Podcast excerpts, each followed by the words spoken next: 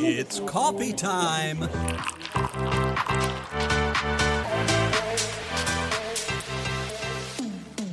Bonjour à tous et bienvenue dans La Pause Café, le podcast que vous retrouverez tous les mois sur Talent Hacker. Aujourd'hui, on va parler recrutement et plus précisément le métier de recruteur et quelles sont les compétences qui sont requises pour ce métier. Alors, installez-vous confortablement et on commence. Si pendant longtemps le métier de recruteur consistait à évaluer des candidatures, la discipline a aujourd'hui bien changé. Les entreprises doivent désormais aller chercher des candidats, leur vendre le poste et les convaincre de s'engager dans un processus de recrutement. Pour faire tout ça, il n'y a pas de secret. Les recruteurs doivent développer des nouvelles compétences et aujourd'hui, c'est des compétences qui s'éloignent des compétences RH classiques et qui se rapprochent dangereusement des compétences commerciales. Mais quelles sont précisément ces nouvelles compétences? Faut-il désormais avoir la fibre commerciale pour être un bon recruteur? Eh bien, je vous donne la réponse dans ce podcast. Je ne vous l'apprends pas, les entreprises peinent de plus en plus à recruter.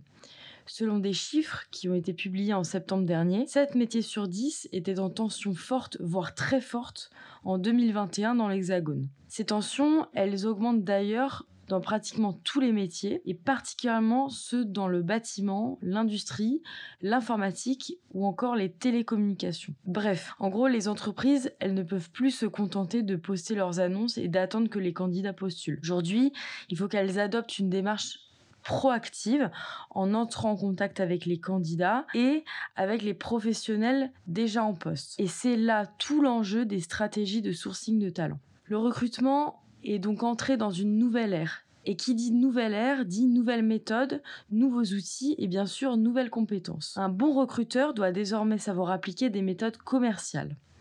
Certains disent qu'il faut traiter les candidats comme des clients, mais pourquoi en réalité on les traiterait pas comme des prospects?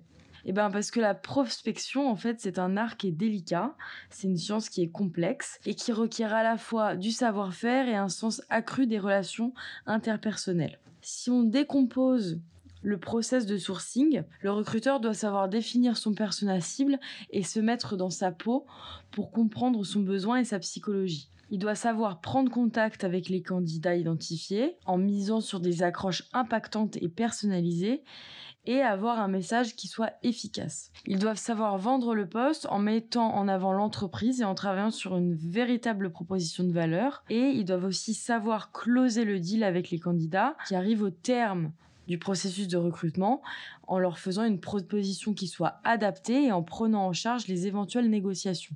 Quelles sont donc les compétences pour faire tout ça d'une main de maître?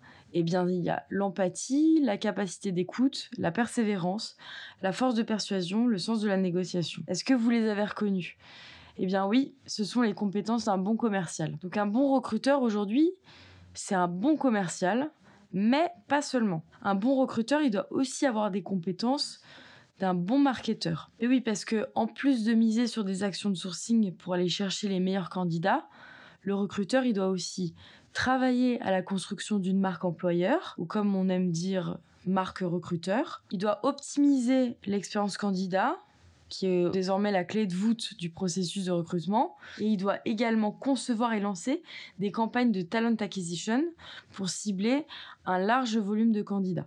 Donc le recruteur aujourd'hui, c'est en fait un mouton à cinq pattes.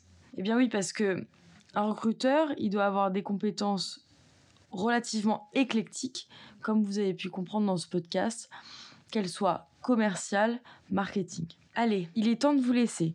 J'espère que vous avez pu apprendre plein de choses et que vous allez savoir devenir un bon recruteur en utilisant tout ce que je vous ai expliqué. Ce podcast a pu être réalisé grâce à Tool for Staffing, logiciel de recrutement et chasse automatisé boosté par l'IA. Je vous remercie pour votre écoute et je vous dis à très vite pour une nouvelle pause café.